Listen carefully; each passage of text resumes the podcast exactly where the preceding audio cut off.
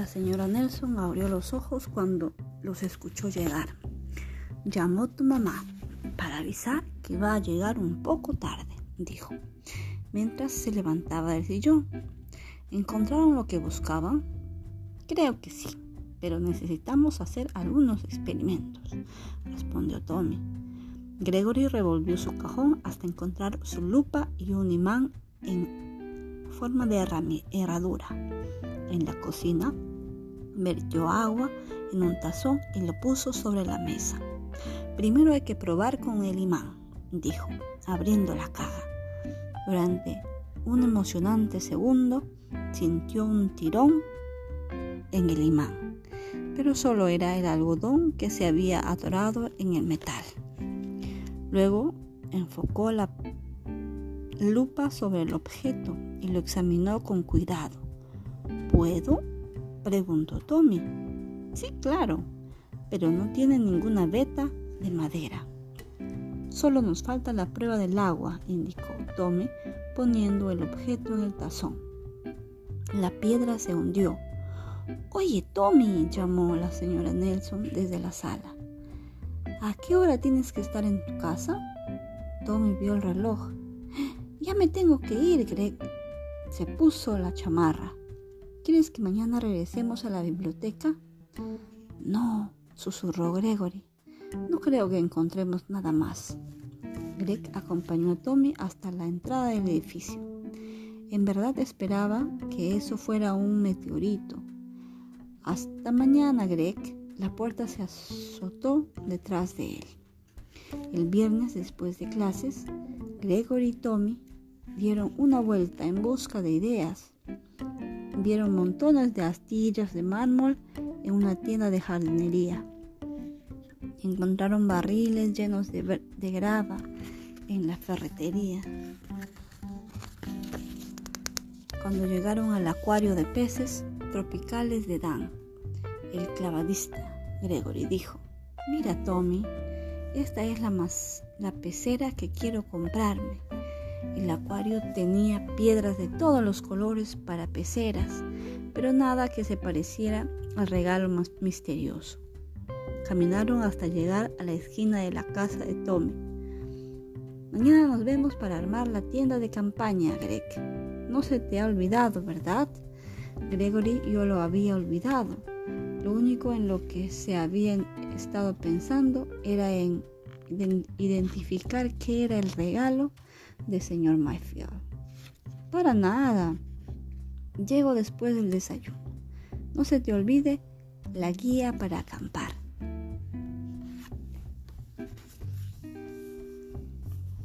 A la mañana siguiente, Gregory empacó en una mochila una cuerda para tender, las pinzas que su mamá le había prestado, una brújula, una lámpara de mano, su libro de nudos y la guía completa para sobrevivir en la naturaleza. Gregory la había conseguido en una venta de libros viejos en la biblioteca. Tenía algunas páginas rasgadas, pero no le importaba. Él y Tommy habían aprendido muchas cosas con él, como vendar un tobillo torcido y usar diferentes tipos de brújula. El capítulo sobre tiendas de campaña mostraba seis tipos distintos. Eran tiendas de verdad, no como la que él y Tommy habían hecho alguna vez con cobijas sobre la mesa del comedor. Habían decidido comenzar con la de los exploradores, porque esa no, necesitaba poste, solo cuerdas. ¿Trajiste las pinzas de ropa? preguntó Tommy cuando abrió la puerta. Muchas, pero tengo que regresarlas a mi mamá. No importa, dijo Tommy. La mía dice que el comedor tiene que estar limpio para la hora de la cena. Solo traje una cuerda. Tal vez podamos usarla para mantener la tienda abierta Mira, mi nona me prestó una sábana vieja.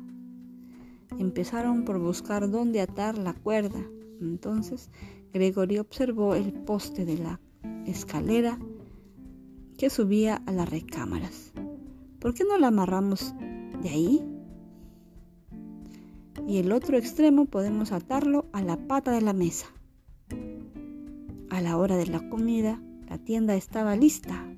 Había pedazos de cuerda amarrados a la sábana y a las patas de los muebles.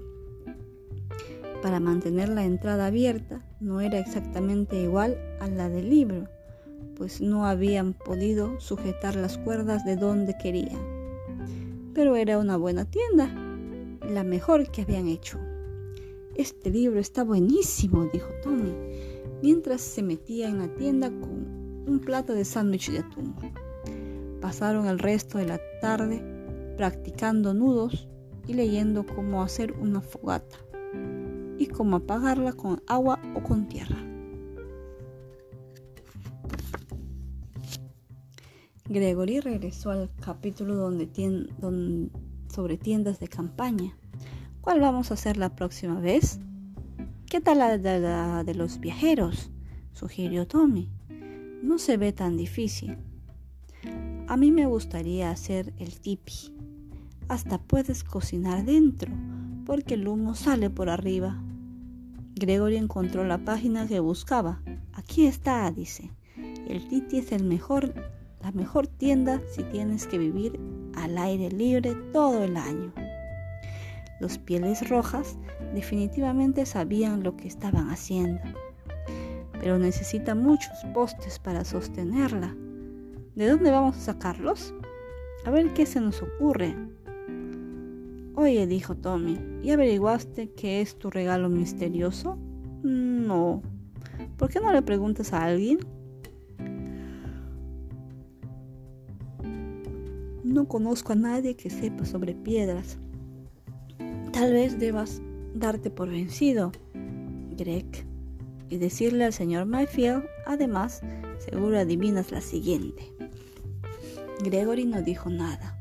Él sabía que si no descubría que era este, no habría ningún otro regalo misterioso. De regreso a casa, Gregory se puso a pensar dónde podría encontrar la respuesta para saber qué era el regalo misterioso.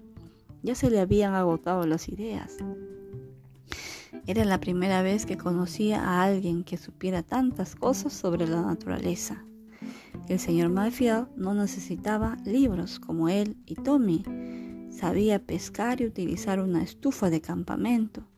Probablemente sabía todo acerca de tiendas de campaña y de cómo no perderse en el bosque.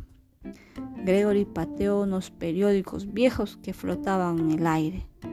El letrero de neón rosa del Super Deli se encendía y apagaba.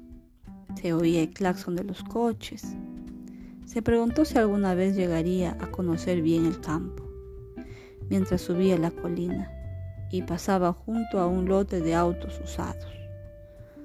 Su sueño parecía más inalcanzable que nunca.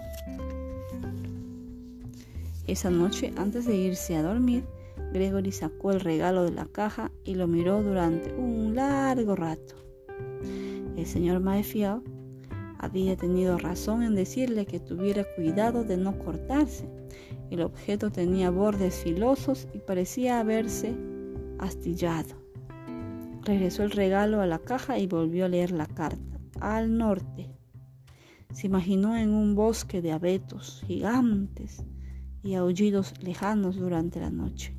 Y como único refugio, un tipi calientito con una pequeña fogata dentro. Gregory jaló las cobijas y apagó la luz. Cerró los ojos y se dejó arrastrar por el sueño. En él, Gregory navegaba en su canoa de corteza de adebul por un sinuoso río.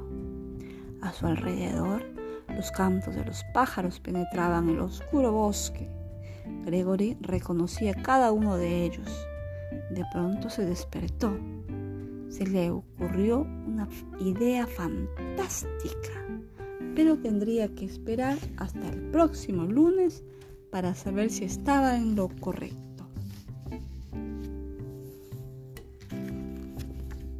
娱乐新闻特别忙，念呢。